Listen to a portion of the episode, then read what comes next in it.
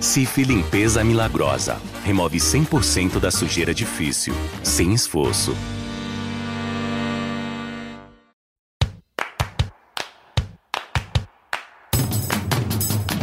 Vocês da imprensa.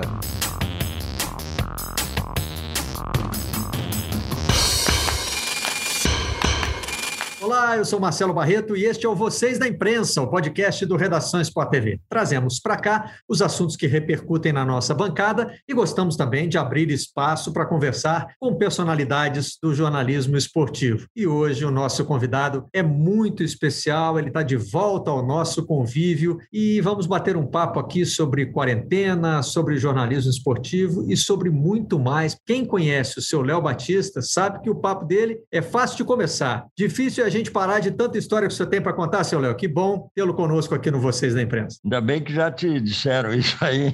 Eu estava falando agora há pouco, antes de, de iniciar o nosso bate-papo, que geralmente muitos eh, entrevistadores fazem a pergunta, respondem, sabem mais do que o entrevistado, quer dizer, enfim, comigo é ao contrário. O, o entrevistador faz uma pergunta e eu não consigo mais parar de falar, porque é tanta história Cara, vou fazer agora, daqui dois meses, 89 anos, e de profissão já tenho 74, eu acho que comecei em 47, né? Então, só de televisão são. Eu comecei em 55, sei lá, é tantos anos, tanta coisa, né? Então é isso aí. Todo, seu Léo, você já tinha ficado tanto tempo em casa, sem poder trabalhar? Hum, não, não, não, não, não. Uma, uma vez, é, não em casa, quando eu saí de uma, de uma rádio lá em Birigui, e eu vim para Campinas para inaugurar, isso nos anos 40, final dos anos 40, antes.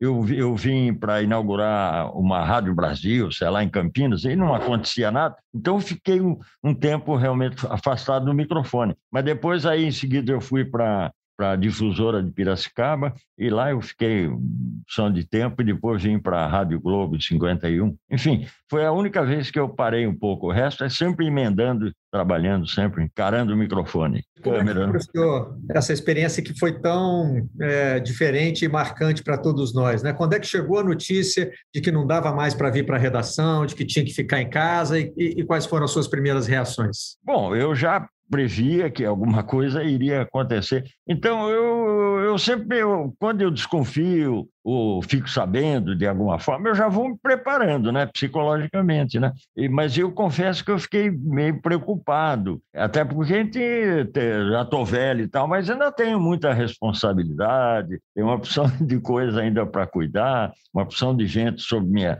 vamos dizer assim, eu não sou galinha não, embaixo das minhas asas, vamos dizer assim. E eu fiquei preocupado. Aí, então, fiquei o quê? Um ano e meio quase, né? Fazendo coisinhas, artesanato, lendo, escrevendo, enfim, coisas normais de quem fica em casa, né? Não sou muito afeito, não sei essa coisa de home office, né? ah, essas tecnologias, como costumo dizer, eu sou um troglodita. Aliás, eu digo, não, minha filha que diz, papai, sai da caverna, você, um jornalista que não sabe nada disso. Falei, mas eu cheguei aqui aos quase 90, 89, nunca precisei, vamos dizer assim, nunca, né? Nada disso nunca me, me atrapalhou.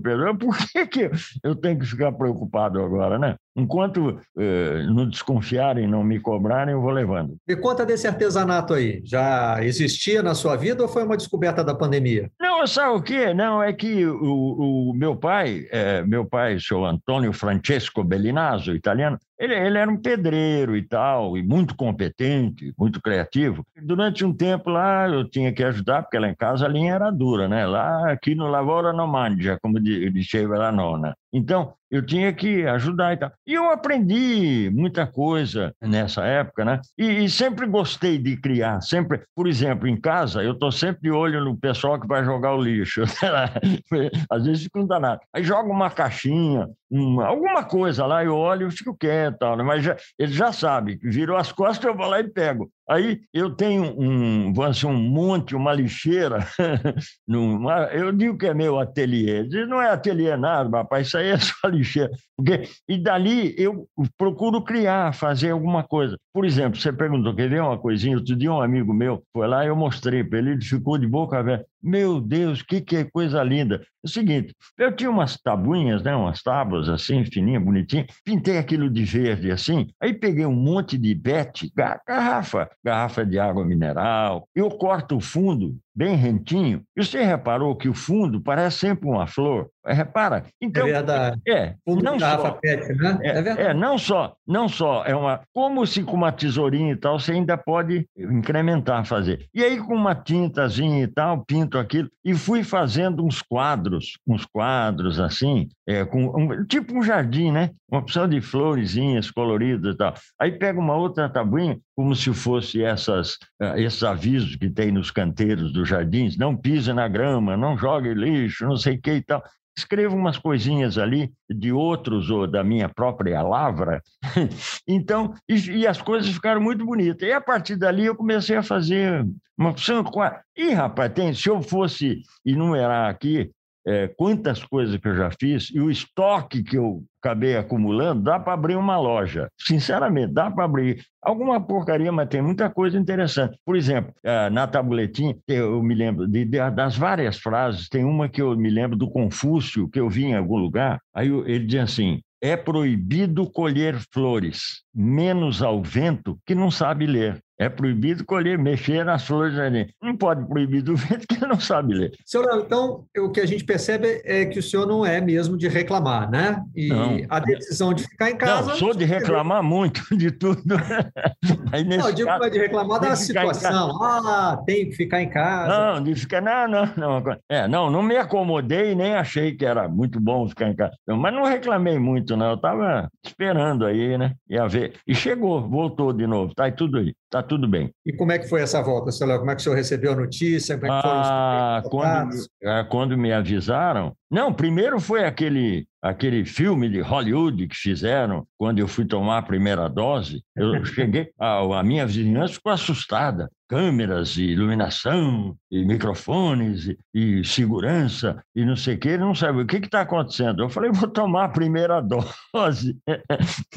então, aí me seguiam, me, eu saindo de casa, entrando no carro, meu carrinho velhinho aí na, na internet, na coisa aí, todo mundo gozando. Pô, Léo, aquele carro velho, horrível, não sei o que, porcaria. Eu digo, eu vou fazer, meu filho. Eu, eu a vida inteira, os dia me perguntaram, o que, que faltou você fazer na vida, né, a minha profissão? Eu falei, faltou ganhar dinheiro, ficar rico, ganhar um bom salário. Eu tenho um salário razoável, tá bom, mas nunca, nunca soube fazer administrar essa parte de dinheiro, nunca. Eu chego lá, onde é que assina o contrato, né? Eu assino lá, nunca me preocupei. Então, quer dizer, o que me faltou realmente nessa carreira toda foi realmente ganhar dinheiro. Mas é, teve muita coisa boa, né, seu Léo? Vamos resgatar um pouquinho de como é que foi essa carreira. É. É, reconta para gente. Eu sei que muita, muitos de nós é. é. já conhecem essa história, mas é sempre bom ouvir o senhor contar é. como é que foi essa, essa chegada. Começou pelo rádio, né? Não, é o seguinte, é para contar, então vamos contar, vamos ver.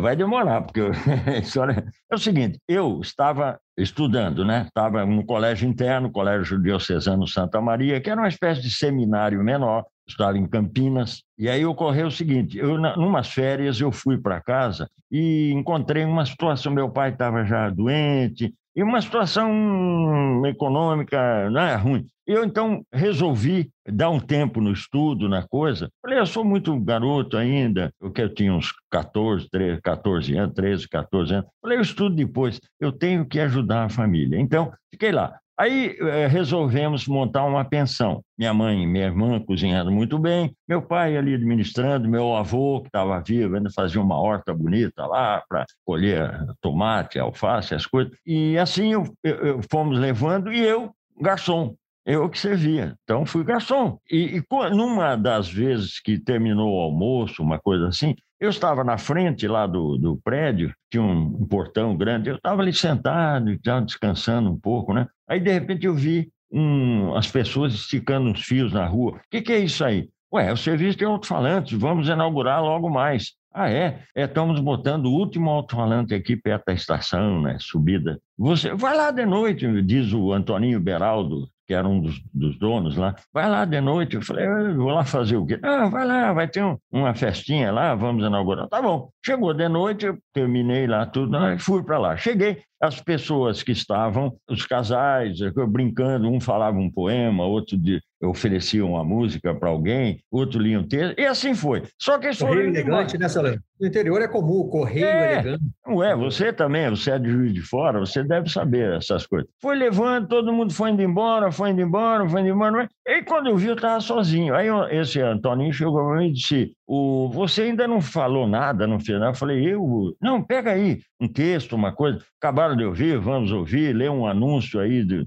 qualquer coisa, já tinha lá uns, uns anunciantes e tal. Eu, tá bom. Aí eu peguei, né? Como eu como eu estava te dizendo antes, eu sempre ouvi muito rádio, rádio nacional, ouvia muito a BBC de Londres, a Belgrano de Buenos Aires, as grandes emissoras, né? E eu prestava atenção nos locutores, nas maneiras de, de falar.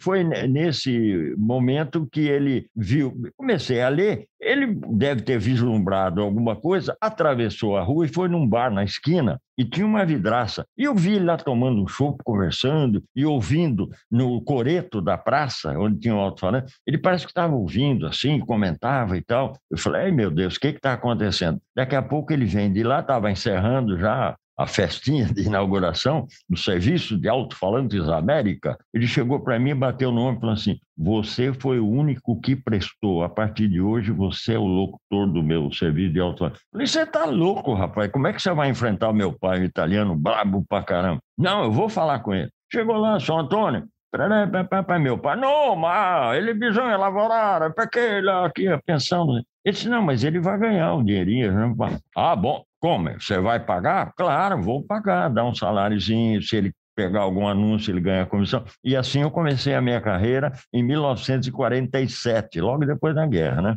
A guerra terminou em 45. Aí comecei ali no alto-falante e tal, tal, tal. E eu, como ouvia muito, já disse outra vez, eu, curiosamente, eu criei um programinha de esportes, né, para falar dos times da cidade, algumas coisas de São Paulo, é, noticiário também da prefeitura. Então, eu fiz um telejornalzinho com um, um, pouquinho de esporte. Eu comecei a transformar aquele modesto serviço de alto-falante numa rádiozinha, uma rádio janela, como se chamava. Bom, aí passou lá um senhor que lá no entroncamento Cordeirópolis, que é a minha cidade, tem um entroncamento ferroviário, passou lá um senhor Domingos Lote Neto, que era é, o dono tinha acabado de inaugurar a Rádio Clube de Birigui, ZYR8, a pérola da Noroeste.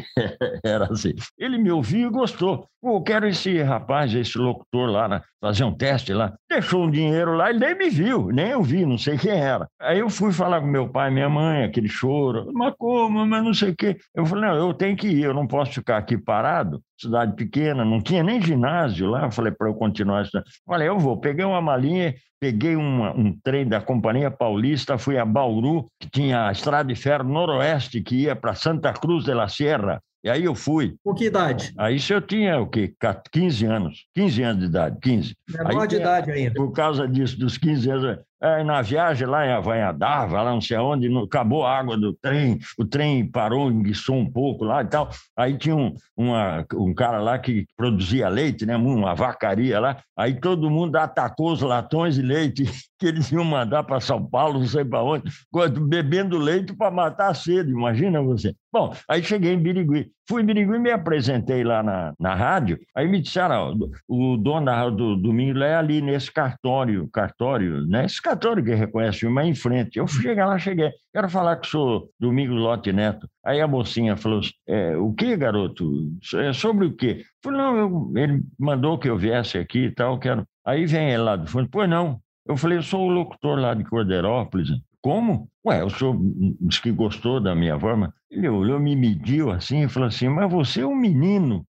claro, pô, ele não me viu. Eu, eu, já tinha a voz, meu pai tinha um vozeirão, eu puxei meu pai, tinha, já tinha uma voz. Pô, isso é uma curiosidade. Adolescente muda a voz, eu já tinha feito toda a Não, nunca tive voz. nada. Eu tô com um filho de 13 anos em casa e que ele tá, a voz dele cada é, dia de um jeito. Mas não, a minha já, sei lá, eu acho que eu não percebi, nem nunca ninguém Né? Eu acho que eu herdei isso do meu pai. Sabe? E aí, aí, atravessamos a rua, fiz um teste, fiquei na Rádio Clube de Birigui durante um tempo lá e tal. Aí de lá, um belo dia, eu falei, bom, tem que já já venci o meu prazo. Fui para ali do lado, outra cidade. Aí vim descendo, nananana, Araçatuba e tal, São Carlos, vim, de, vim parar em Campinas, porque ia inaugurar a Rádio Brasil, que não inaugurou, não sei. Aí eu, eu fui morar com um tio, provisoriamente. Aí ele chegou para mim e disse: Olha, a rádio está demorando aí. Um amigo meu comprou a rádio de Piracicaba. O 15 de novembro já está na primeira divisão aqui de São Paulo, disputando o Campeonato Paulista. Você não quer ir lá, não? Falei: Eu vou, ué me dá que ele me deu um cartão, cheguei, me apresentei lá na rádio de Piracicaba, fiz o teste, na mesma hora passei e tal, né? locutor de estúdio, disque jockey, que tem uma coisa assim. Só que ele estava desesperado porque um tal de Rogério Braga, era o locutor esportivo, brigou, saiu, domingo ia jogar ia jogar o 15 ia enfrentar, e receber o Palmeiras pelo Campeonato Paulista. E ele desesperado. Eu fiquei ouvindo. Aí cheguei e falei, senhor Figueiredo, senhor me desculpe, o, qual é o problema? O senhor não tem locutor esportivo? Pois é, o Braga saiu. Eu falei, ué, se eu quiser, eu vou lá transmito. Como? Falei, eu transmitia lá em. Quando eu estava em Birigui, transmitia o campeonato amador lá do interior de São Paulo, São Paulo de Araçatuba, Bandeirantes de Birigui, São Carlense, né? Eu transmitia. Aí ele falou, mas eu falei, pode ter certeza que eu vou lá, eu, até, até o senhor contratar alguém, eh, no domingo eu resolvo. E aí não tinha, não teve saída. Ele me permitiu, fui para o estádio e transmiti 15 e Palmeiras, foi a minha estreia. Qual foi a surpresa geral, inclusive minha, que saiu bom para caralho. A transmissão saiu muito bem, né? E aí, naquele instante, ele vibrou. Não, você então vai ser o meu locutor esportivo, eu não precisa fazer mais isso, fazer aquilo. Blá, blá. E eu comecei acompanhando o 15 de novembro, foi crescendo, foi bam, bam, bam, bam, até que chegou um dia que eu falei um comentário, tinha um, um treinador, é, era um treinador argentino, e eu estava na leiteria, acho uma leiteria brasileira, não sei, um, um, ali na, na, na, praça, e eu tinha dito assim: mais uma vez o 15 venceu, mas não convenceu. Um comentário que eu vi. E ele estava uma fera. Você está jogando contra? Eu falei, mas peraí, eu não posso mentir, todo mundo. O 15 jogou, ganhou, mas jogou mal já não é o primeiro jogo, então alguma coisa tem que. E começou lá, começaram a me encher a paciência, saiu. Aí do outro lado da rua estava o Santo Cristo, um jogador que começou no São Cristóvão, jogou no Vasco, jogou no Botafogo, jogou na, na seleção carioca, jogou no São Paulo e estava no Guarani. Do Guarani ele foi para o 15. Estava machucado, ele fez um sinal para mim. Ele ouviu aquela coisa e me chamou. Eu saí, com licença. Ah, pô, cheguei lá e ele falou assim: Estou indo para o Rio de Janeiro. Você é bom para caramba. É você é ótimo. Você está pronto para trabalhar numa rádio grande. Quer ir para o Rio de Janeiro? Eu vou lá de madrugada. Hã? É agora mesmo. Passei na rádio e falei assim: tchau, tchau, bye, bye, estou indo embora. Peguei uma mala, entrei num carrinho lá do motorista lá que ele contratou. Posso falar o nome dele? É João Cadela. Por não sei porquê.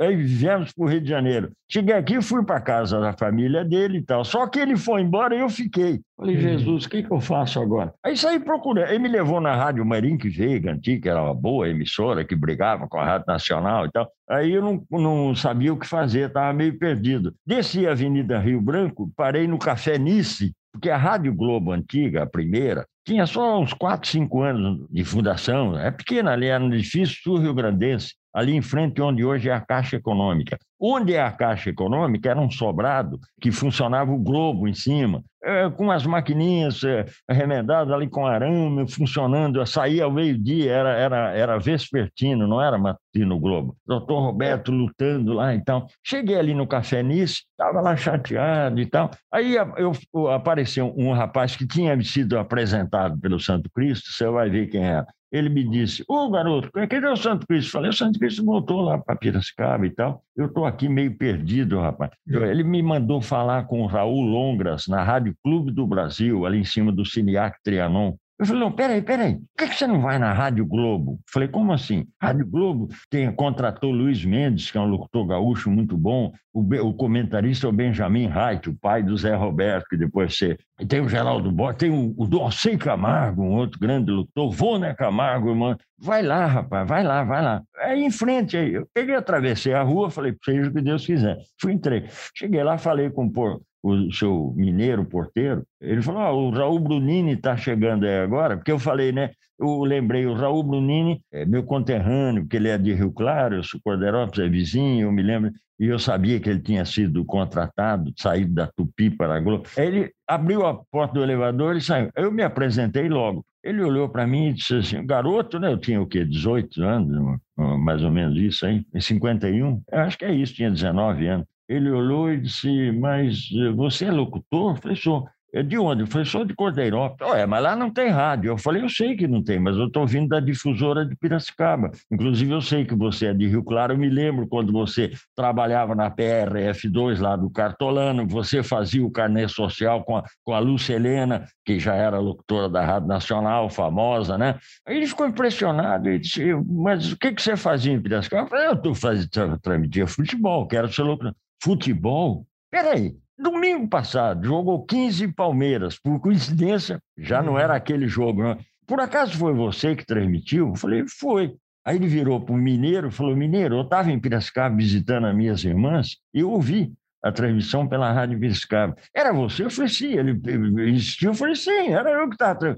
Mineiro, esse garoto é muito bom. Peraí, vem cá, vamos falar com o Luiz Mendes. Aí foi lá falar com o Mendes, o Mendes falou: Não, eu acabei de fazer um concurso aí e tal, já tem uns aprovados, não sei o quê, papapá, e me tirou. Ele falou: Não, peraí, vem cá. Aí foi lá com como é, Schneider, Otto Schneider, que era o diretor de broadcasting da Rádio Globo. O Schneider, eu quero que esse menino fique aqui, me arrume alguma coisa para ele. Falou: Tem uma vaguinha aí de redator do Globo, do Globo no ar.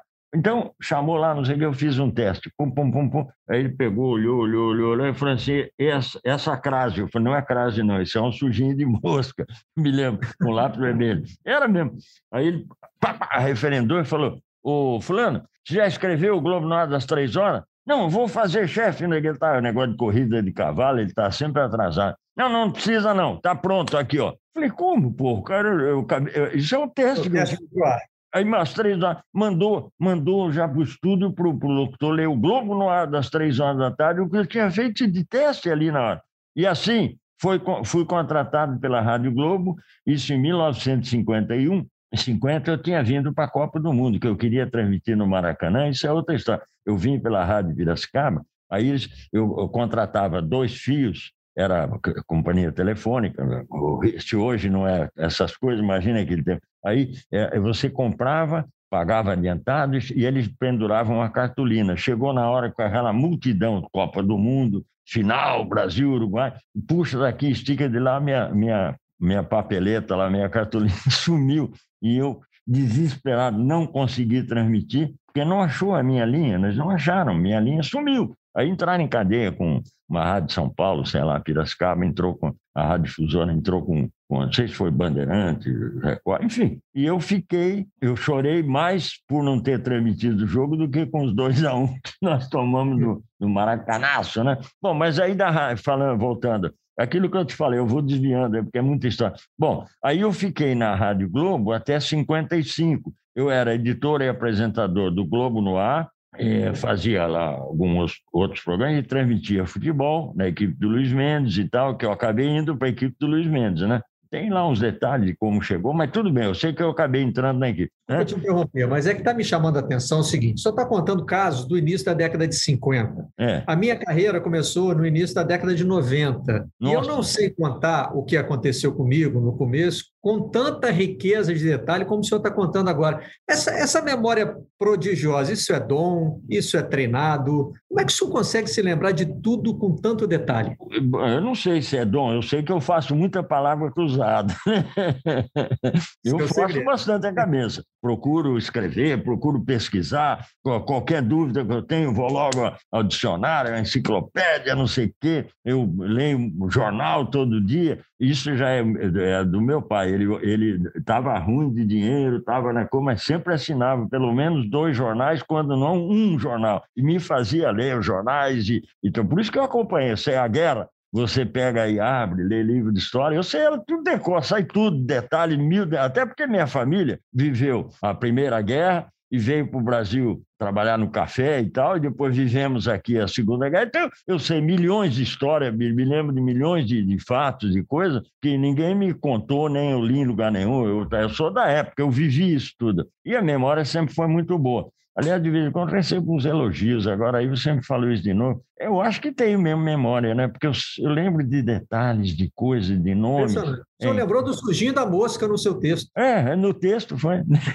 e é verdade isso aí. Isso é impressionante. É. E, e com essa memória toda, é. algum momento que você lembra mais, assim, como o mais marcante da sua carreira? É possível escolher, seu Léo, uma carreira é. tão. Quando o Luiz Mendes. Quando, aí eu quero dizer a cronologia da televisão. Por exemplo, é, eu fiquei até em 55 na, na Rádio Globo. Aí aconteceu o seguinte: em 54, por aí assim, a, a TV Rio, canal 13, ali em frente ao Forte Copacabana, na esquina, onde hoje é Cassino Atlântico, né? Que era o cassino antigo. Ali Tá, a TV Rio estava instalando ali a, a TV Rio. E aí o Mendes foi convidado para montar a equipe lá e tal, de esportes e tal. E ele se demitiu da Rádio Globo. Quando ele se demitiu da Globo, o Dualcei tinha saído, o Vonner, irmão, que era outro grande louco, foi para São Paulo, que era dentista, montou lá um consultório.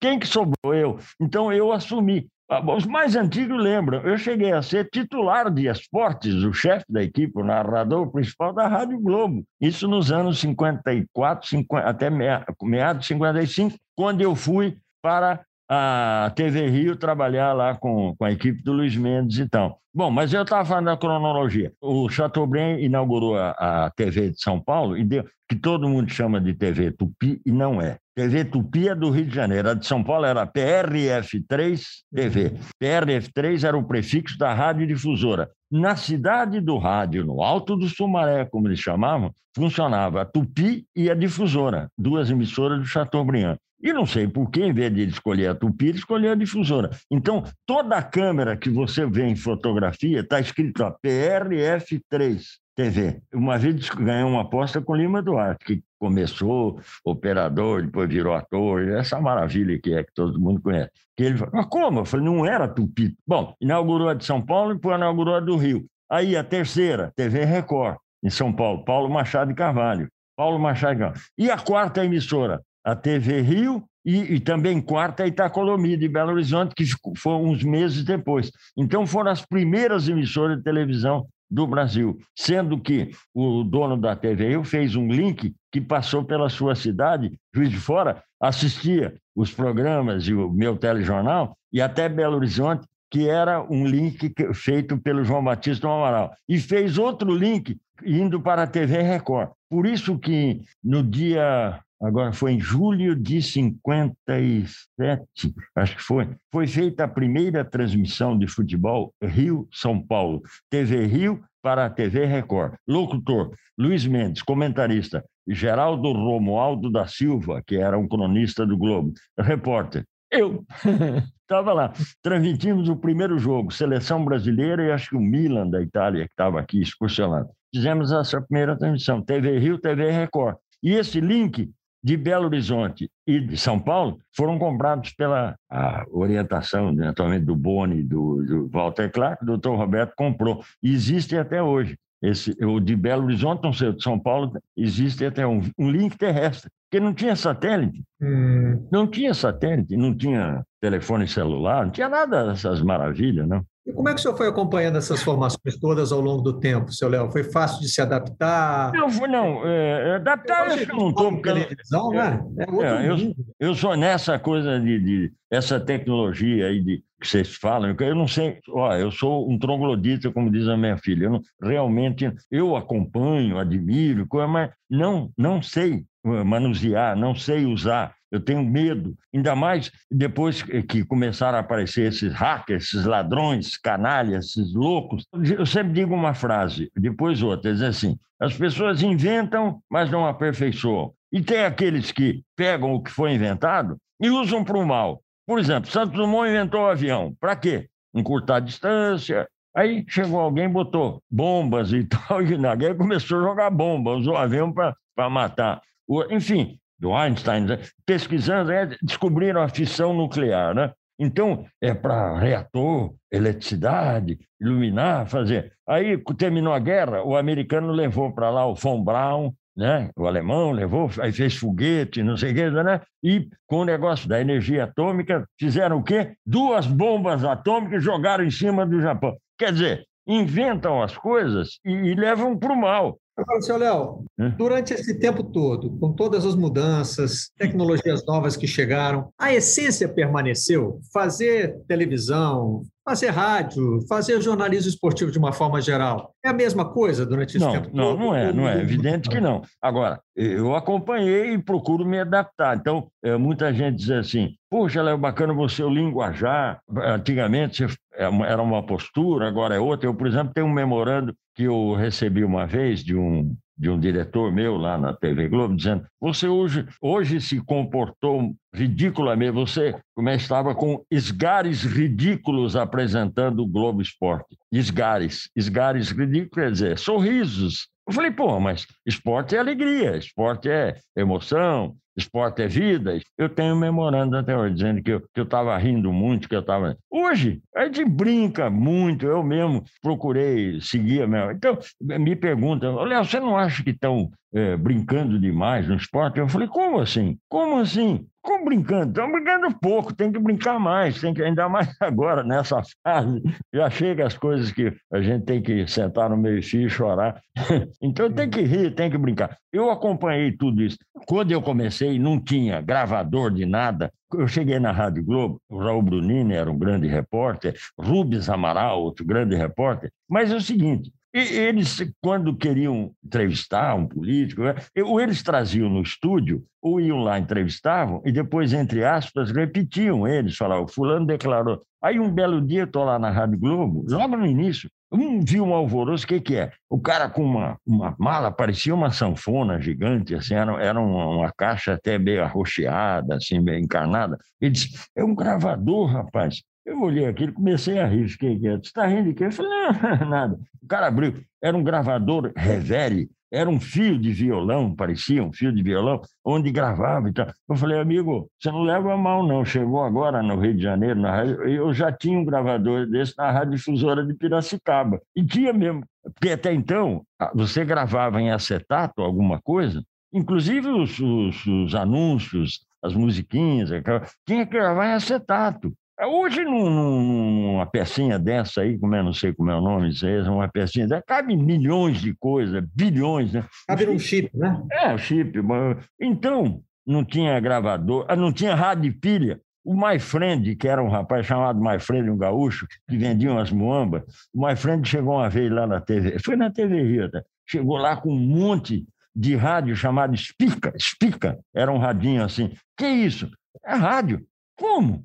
Sem botar, não precisa botar na eletricidade, é pilha. E vendeu tudo na hora. Eu mesmo comprei, um ou dois, comprei e tal. Tá? Só que aconteceu o seguinte: foi acabando a pilha e o, e o rádio foi ficando mudo. Ô, my friend, como é que é? Você um negócio aqui que não é elétrico, não, não, não pluga na eletricidade, funciona com pilha. Mas acabou a pilha, morreu. Calma aí. Aí apareceu lá com um balaio cheio de pilha. Vendeu, me dá 20, me dá 10. Estou comprando pilha, rapaz, para Rádio Explica. Então, é isso aí. Eu venho acompanhando tudo isso, toda essa tecnologia cada vez mais. Eu, quando fazia o Jornal Hoje, o Jornal Nacional, Globo Esporte, Esporte Espetacular, fiz tudo, né? Jornal da Noite, Jornal Internacional, coisas que nem existem, gols do Fantasma. Era uma tabuleta atrás, uma tábua, com um negócio recortado, com papel colado, pregado ali, de vez em quando caía. Hoje, o cara aperta um botão, você está sentado no estúdio e você está na, na, no Hyde Park,